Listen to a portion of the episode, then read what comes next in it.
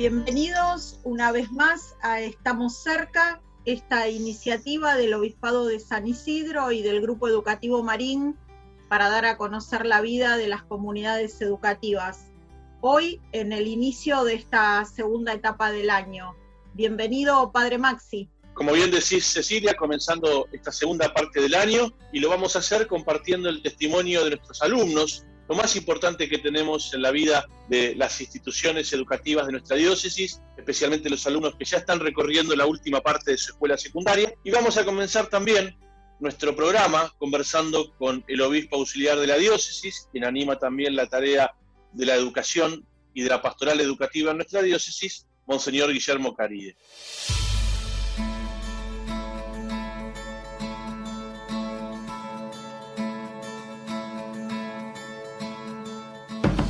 Como dijimos en la presentación, al comenzar esta segunda parte del año y también el acompañamiento de nuestras comunidades educativas, vamos a conversar con el obispo auxiliar de la diócesis, Guillermo Caride, para que reflexionar justamente sobre este camino que volvemos a transitar de nuestras instituciones en este tiempo de pandemia.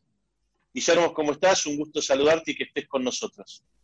Bien, muy bien. Muchas gracias por la invitación a estar este rato con ustedes y, compartir juntos este momento.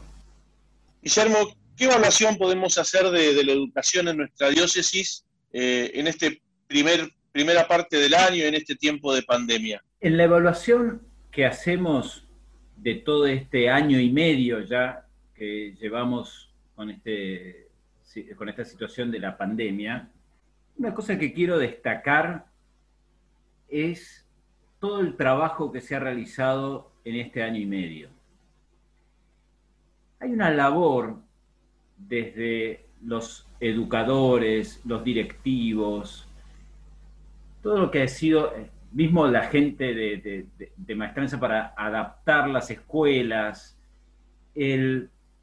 las familias lo que ha significado de cambio de logística familiar todo este, este tiempo de pandemia y los alumnos y alumnas, es decir, todo el mundo han puesto un esfuerzo para sostener la educación enorme. Y el hecho, cuando hemos podido tener el reingreso y las lágrimas de los chicos, el impacto que ha tenido en los chicos la ausencia de la presencialidad. Vemos cómo se quiere a la escuela y cómo se quiere este espacio educativo. Entonces, la verdad que es algo que hay que celebrar, así como celebramos la entrega y dedicación de los médicos y todo el personal de salud en esta pandemia, creo que es merecido celebrar el esfuerzo de toda la comunidad educativa por sostener la educación.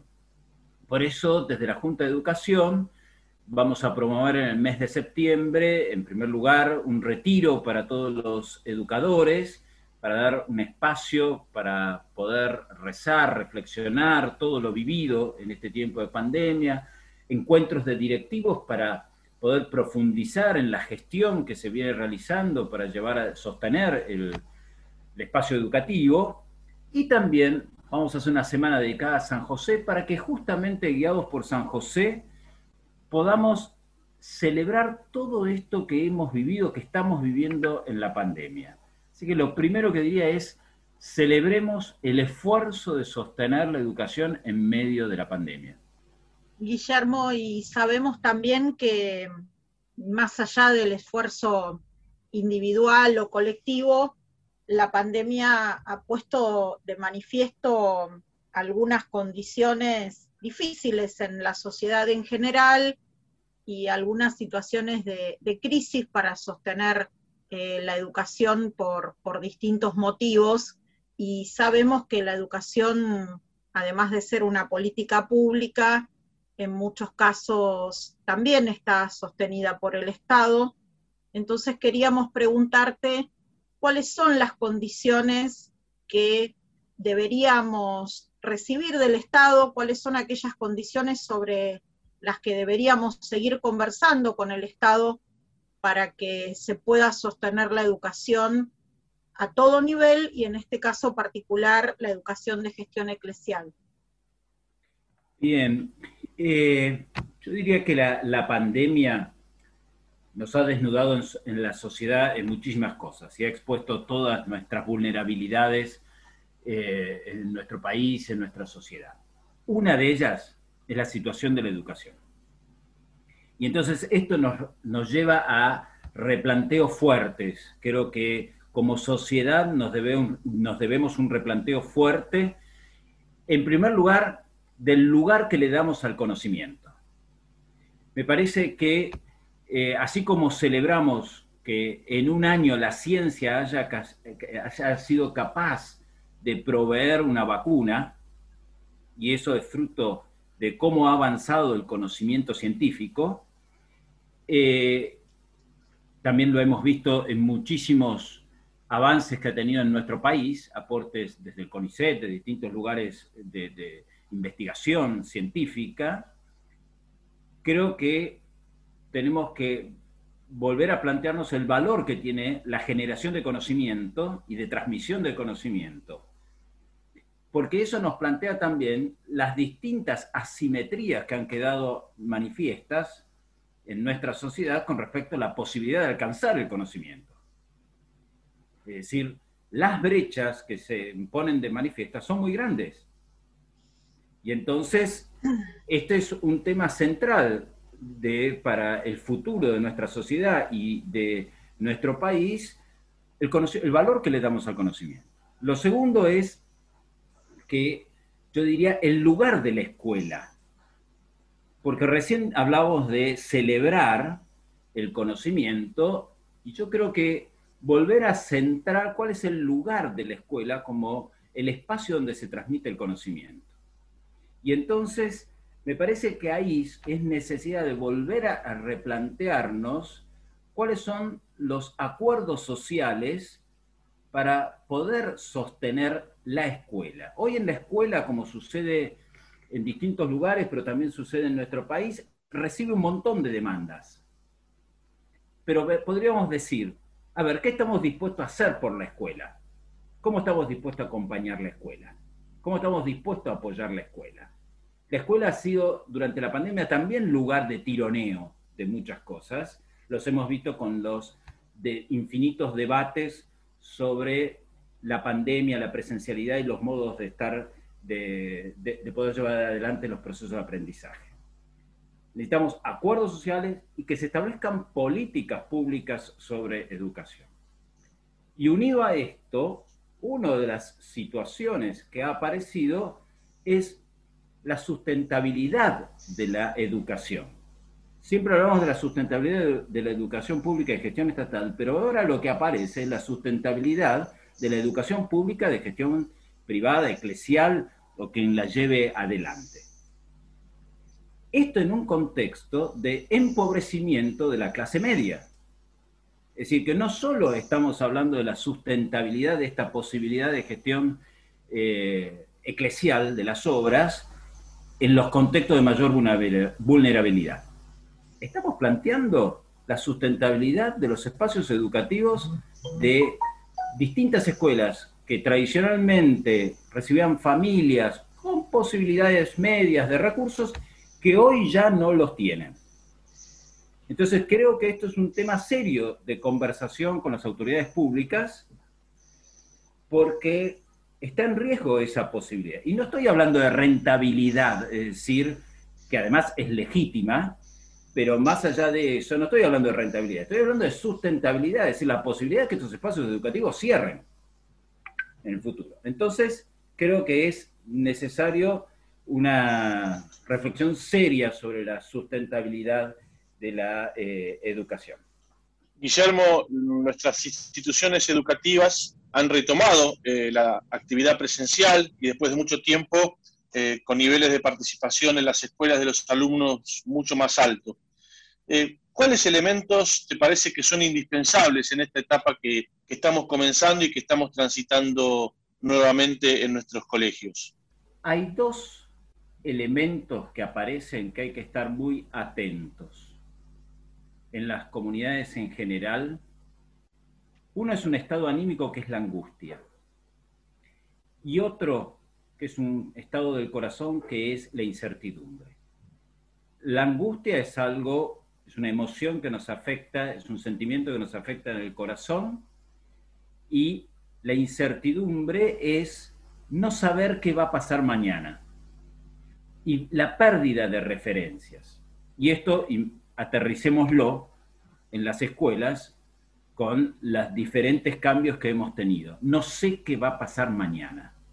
Entonces me parece que es importante, y esto lo, rezo y lo pido para nuestras comunidades, es que las comunidades eh, educativas en nuestra diócesis puedan ser comunidades de esperanza, porque necesitamos fortalecer el espíritu de esperanza en nuestras comunidades. Yo cuando escucho el estado de muchos chicos y chicas, de lo que viven, los que van a egresar este año, eh, y digo, a ver, ¿cómo podemos alentar en ellos no un sentimiento de pérdida, sino un sentimiento de valorar lo caminado y de apertura y confianza en el futuro?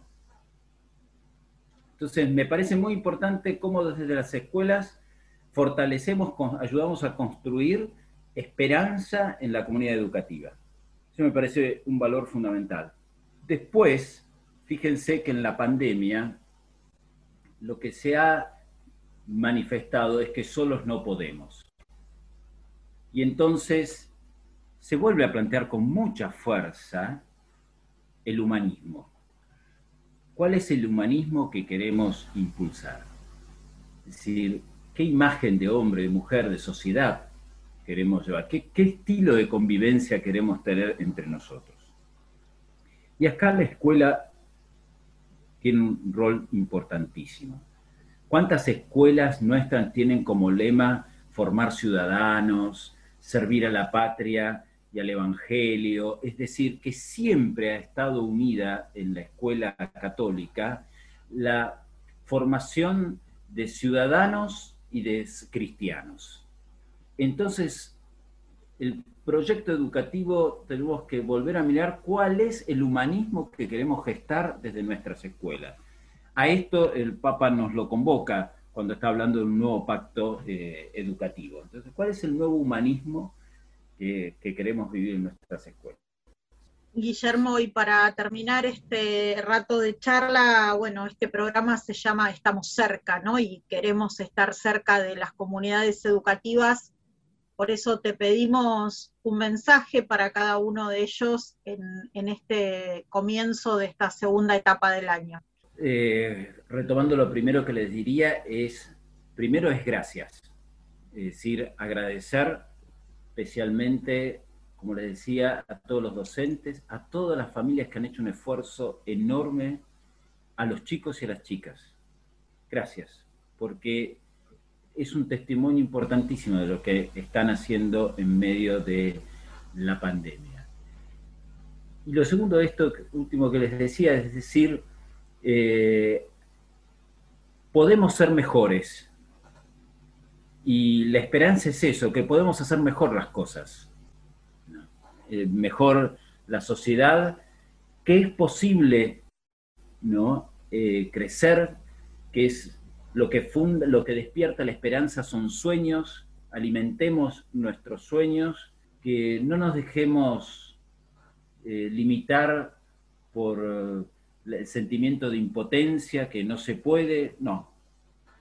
Valoremos lo caminado y soñemos en lo que podemos llegar a ser como comunidades educativas. Te agradecemos mucho, Guillermo, eh, este momento compartido, bueno, y sobre todo también por tus palabras de aliento y también por tus palabras para poder iluminar el recorrido de nuestras instituciones educativas en esta segunda parte del año que comenzamos. Muchas gracias. Muchísimas gracias por la invitación.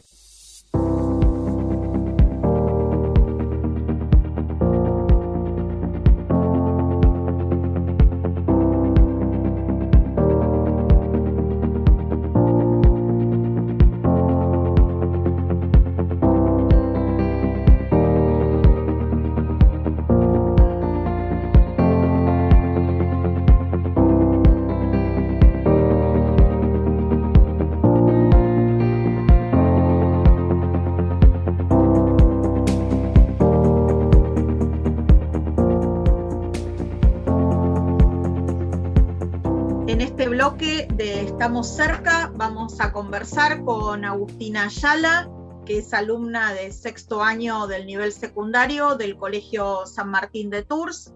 Hola Agustina, gracias por estar con nosotros. Hola, gracias a ustedes por tenerme acá. Bueno, Agus, eh, la intención del programa de hoy es conversar con algunos alumnos que están terminando la escuela secundaria en este contexto tan particular que estamos viviendo. Y bueno, eh, para eso te, preguntamos antes que nada cómo estás viviendo este último año de colegio. Bueno, como vos dijiste, es algo, es una situación bastante particular, es un año súper atípico. Eh, yo creo que no es ni la mitad de lo que uno idealiza cuando va creciendo llegar al último año y, y encontrar todo esto pero creo que el pasaje de la virtualidad a un sistema híbrido, el poder tener la presencialidad, el poder conectar bien con tus profesores, el estar cara a cara, eh, el estar con tus compañeros. Eh, creo que uno trata de, de ser agradecido de las pequeñas cosas que uno va consiguiendo y que se van agregando de a poco nada, la verdad, eh, la virtualidad es bastante difícil para algunos y para otros no. Eh, yo de manera personal eh, no podía conectar de ninguna manera, ni con la lección, ni con nada, pero bueno, uno trata y bueno. Y, y llega fin de año, esperemos, así que creo que esa es la manera en la que yo me veo ahora cursando. Agustina, y bueno, justamente vos, quizá, como bien decías, cuando el año pasado nosotros entrevistábamos a, los chicos de sexto año, era todo nuevo, porque realmente los había sorprendido la pandemia. Quizá a, tu, etapa no tanto, ¿no? Ya sabían un poco cómo se venía. Bueno, ¿cómo, eh, cómo se prepararon y cómo están viviendo, digamos, este tiempo de estar en sexto año con esto? ¿Qué es lo que percibís vos de vos misma, también de tus compañeros? Cómo, lo esperaron y cómo lo están viviendo, no solamente desde el colegio, sino también en lo personal. Bueno, yo creo que en lo personal eh, uno lo vive día a día, porque todos los días es algo diferente, uno se va encontrando con, diferentes propuestas todos los días, eh, muchos cambios. Eh, la verdad, sexto, como uno lo idealiza, no lo estamos viviendo de esa manera, pero también lo estamos viviendo a nuestra manera y estamos agarrando todo lo que podemos. Estamos agradecidos de que, no sé, hace poco tuvimos la charla de, del viaje, del famoso viaje de egresados y nos dijeron, sí, van a ir y, es un gran paso, eh, es algo que emociona. Em, creo que obviamente la virtualidad y, la presencialidad, este, este, por así decirlo, el estar con los dos es como bastante balanceado, es como que lo trae un poco a uno y a todos de vuelta a lo que es la realidad, em, porque a veces es, es difícil enfocarse mucho, porque bueno, la computadora no te saca de la cama, eh, el colegio te una rutina. Así que, nada, por parte, creo que yo y mis compañeros estamos bastante agradecidos de, de, tener lo que tenemos ahora, porque la verdad que el año pasado eh, lo vivieron totalmente diferente, los agarraron de prepo a los de sexto y les sacaron todo.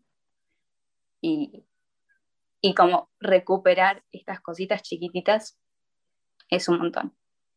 Agus, si pensamos, bueno, es difícil evaluar o dimensionar una etapa cuando uno todavía la está viviendo, ¿no? Pero eh, de todo lo que vivieron, que seguramente, y Dios quiera, no va a haber muchos alumnos eh, que van a tener una experiencia eh, de, de, escuela secundaria casi dos años afectada por eh, esta situación de la pandemia, ¿no?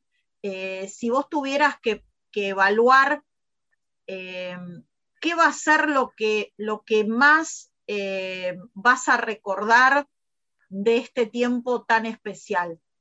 Por lindo o por no tanto, digamos, pero, pero finalmente cuando, cuando ya uno pueda decir, bueno, todo lo anecdótico pasó, ¿qué es para vos lo que vas a decir, wow, toda la vida me voy a acordar de esto que pasó en los últimos años de mi secundaria porque estábamos en la pandemia?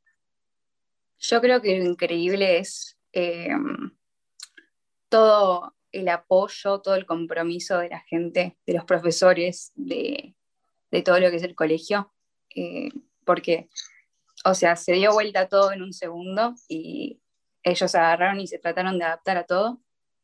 Eh, creo que el compromiso que tenían todos es increíble me lo llevo de regalo. Creo que también me llevo esto de, de lo único que podemos hacer en una situación en la que no podemos cambiar nada es decir, bueno, puedo cambiar lo que pienso, cómo lo veo, reforzar eso. No solo te sirve para esto, te sirve para toda la vida y para diferentes eh, situaciones en las cuales aplicarlo, obviamente. Así que creo que me llevo una experiencia única que espero, por favor, que no se repita para los demás, pero no significa que, sea algo malo. Agus, y justamente te vuelvo a sacar un poquito de, lo educativo o de lo propio del colegio y te vuelvo a llevar como a un lugar donde puedas como, bueno, pensando en los jóvenes que nos escuchan, eh, ¿qué significó este tiempo y ¿Qué, experiencia le deja la pandemia a un joven y qué aprendizaje, ¿no? Es decir, olvídate del colegio, de los Zoom, ¿no? Olvídate de todo eso y quizá para los jóvenes que nos están escuchando, ¿cuáles son los aprendizajes que toma un joven? Digo, a veces, viste que las cosas de la salud pensamos que son para la gente grande, pensamos que no, nos tocan. ¿Qué aprendizajes te deja vos, como joven, a tu edad, esta experiencia de la pandemia que está atravesando la humanidad entera todavía? Yo creo que soy una persona bastante profunda, le gusta reflexionar mucho.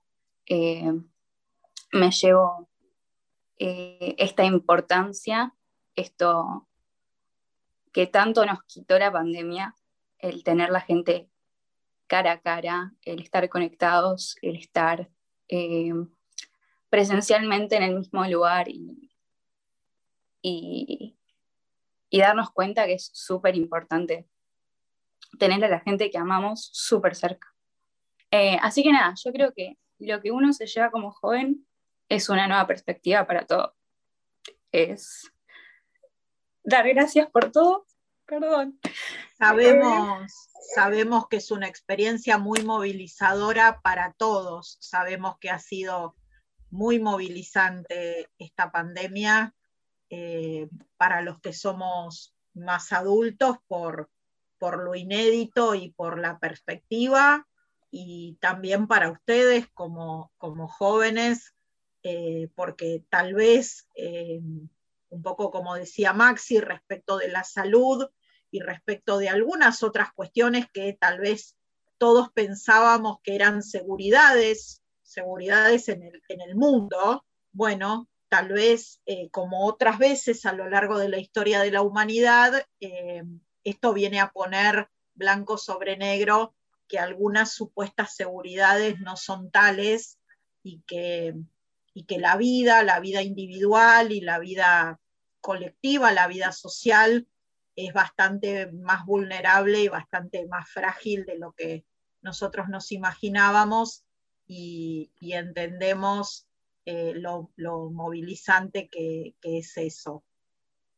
Y para, cerrar este, este, rato de charla y agradeciéndote eh, esta generosidad en, el compartir con nosotros. Eh, hay muchos chicos en nuestros colegios que están terminando la escuela secundaria en este contexto, por de pronto todos tus compañeros, pero también todos los que están cerrando esta etapa. Bueno, un mensaje creo que vos ya has sido eh, muy, muy generosa y has, sido muy, transparente en lo que, en lo que estás sintiendo, pero mm, hay un, hay un para adelante para ustedes, ¿no? Eh, hay un, empezar una nueva etapa, eh, hay una, frase muy trillada, una vida por delante, bueno, tal vez no sea la frase más original eh, para decir, pero, pero bueno, la realidad es que todos ustedes están en, ese momento de la vida. Bueno, te pedimos eh, un, pequeño mensaje para todos ellos. No se lo lleven como algo negativo, llévense como una nueva perspectiva, llévenselo como un regalo, eh, una nueva manera de afrontar un montón de cosas llévense la virtualidad, que está buenísima para un montón de cosas también, más ahora universidad, eh, estudios, si es que los tienen planeados. Eh, y nada, nunca lo miren como algo negativo, llévenselo de la mano. Te agradecemos mucho, Agustina, tu testimonio, tu cercanía, bueno, no solamente porque nos traes la experiencia del colegio y de este año que están recorriendo, cómo han vivido esta primera parte del año, sino también eh, nos ayudas a poder llegarle a los jóvenes con, con un lindo mensaje y una buena compartida. Así que muchas gracias por estar con nosotros. Gracias a ustedes.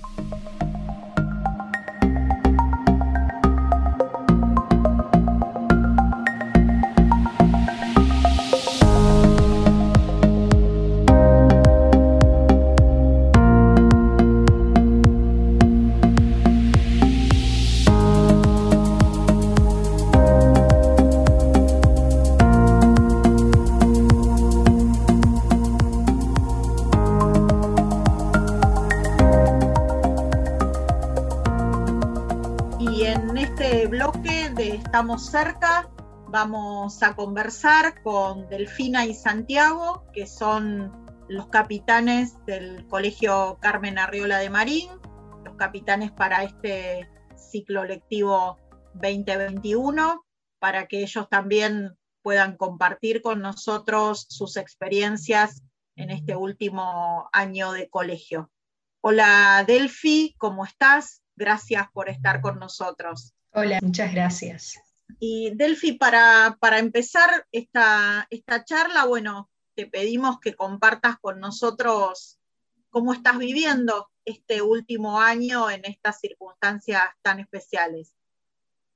Bueno, yo creo que siempre el último año es muy especial, todos nos lo dijeron siempre, el último año es el que más feliz se vive y que te llevas los mejores recuerdos y creo que por haber pasado todo lo que pasamos el año pasado, es como que es todavía más especial. Eh, yo creo que después de la pandemia uno aprendió a apreciar las cosas más chiquitas que le van pasando, entonces siento que cada día lo apreciamos un poco más y al no saber si te van a volver a encerrar a la semana que sigue, si vas a seguir presencial o vas a volver virtual, cada momento se aprecia, cada recreo, cada clase.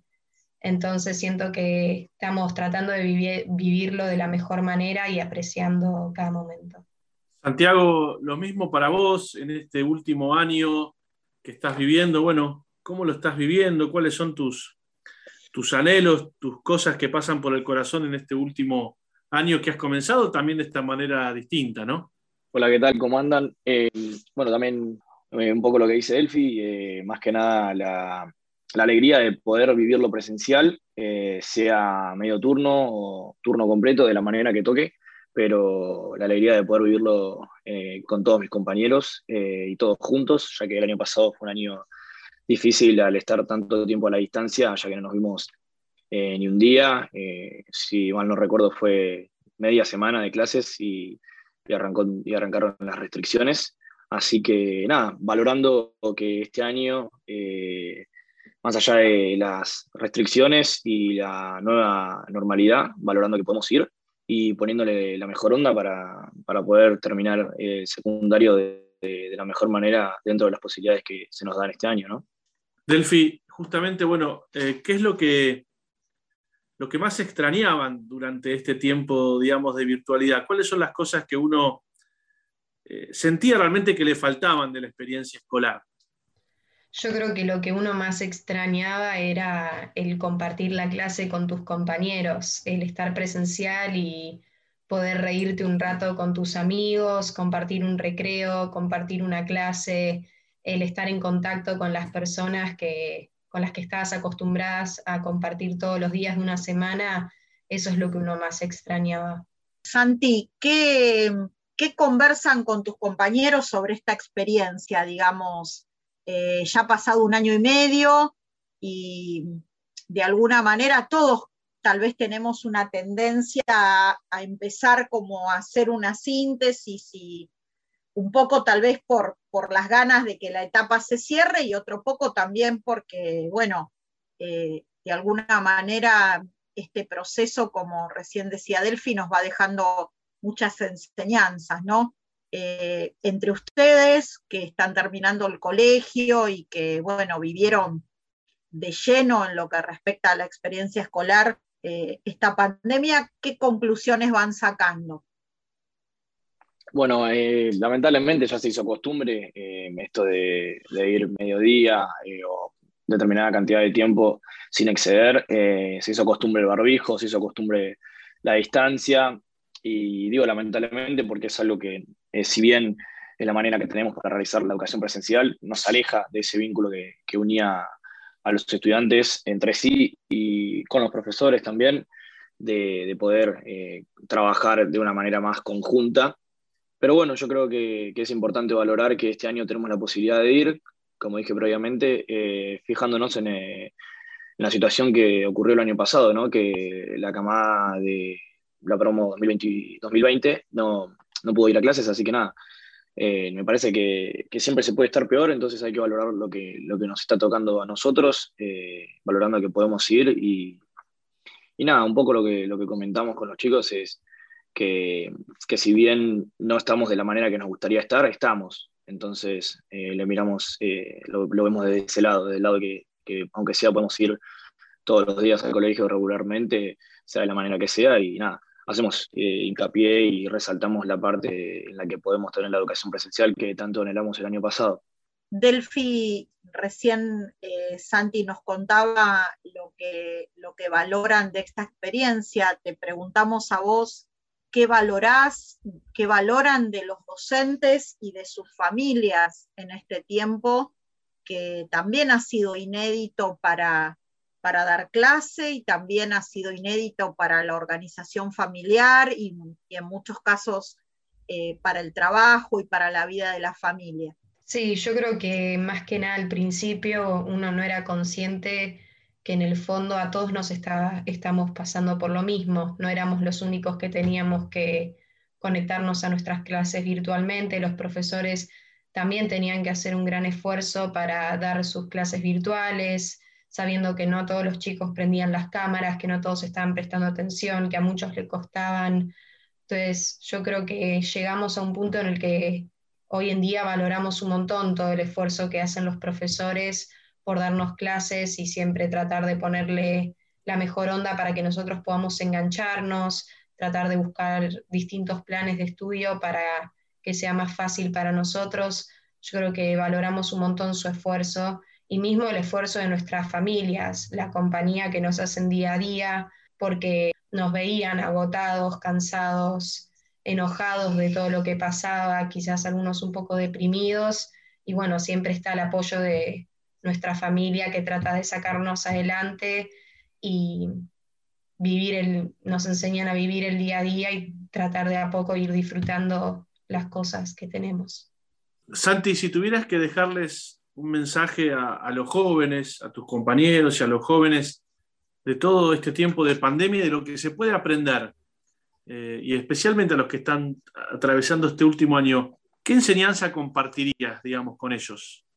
Bueno, es, es difícil resumirlo ¿no? en, en, un, en un discurso tan breve, pero lo que, por empezar, lo que, lo que marcaría como algo realmente importante es en el momento en que en la cuarentena eh, cualquier persona ya se ha sentido solo o sola, eh, o haya sentido que escaseaba de esta compañía de, amigos o compañeros que si bien estaban acompañados por sus familias, no, no es lo mismo que, tus compañeros o tus pares de, tu misma edad, que, con los que quizás te entendés con una sola mirada, eh, que, no, que no se dejen estar y que, que hay que hablar y comunicarse de la manera, de la manera que sea, ¿no?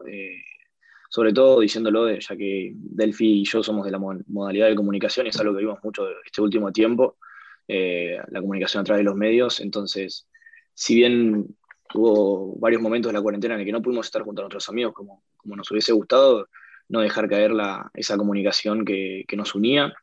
Eh, y por otro lado, eh, también creo que fue un tiempo para, para, que cada uno pueda hacer una superación personal o, una investigación eh, en sí mismos, ya que la mayoría del tiempo la pasamos con nosotros mismos, más allá de nuestra familia, ¿no? Como dije antes, estábamos aislados y el mensaje que, que dejo me parece que es que, que, valoremos que hoy estamos en otra situación, si bien no es la, la, final y la mejor, estamos en una mucho mejor que el año pasado eh, a nivel educacional y a nivel eh, presencial. Y creo que, creo que eso es lo que hay que valorar, que, que, hay un progreso del año pasado a este y valorar que hoy nos toca estar eh, con barbijo y a un metro y medio de distancia, pero, pero juntos. Entonces creo que que lo importante es valorar el, progreso y trabajar para que esto no vuelva atrás y poder seguir progresando día a día para, que volvamos a la unión que tanto estamos buscando. Invitamos a que también termines vos, Delphi, con, un mensaje y una enseñanza que hayas tenido en este tiempo para, para todos los jóvenes que nos escuchan. Sí, yo creo que aunque sea muy a veces difícil buscar un camino con un fondo feliz, digamos, que quizás uno piensa que hay muchas trabas que te eviten ver un futuro en el que las cosas se pueden solucionar y estar un poco mejor, que no hay que rendirse y hay que luchar y buscar ese camino que nos va a llevar a disfrutar de un momento mejor. Así que con fuerzas y positivismo hay que seguir adelante siempre. Gracias chicos, gracias Santi, gracias Delphi, gracias por todo el trabajo y por todo el entusiasmo que ponen como capitanes del colegio y en nombre de ustedes un saludo grande también a todos los alumnos del Colegio Carmen Arriola de Marín. Gracias por este tiempo. No, gracias. Muchas gracias.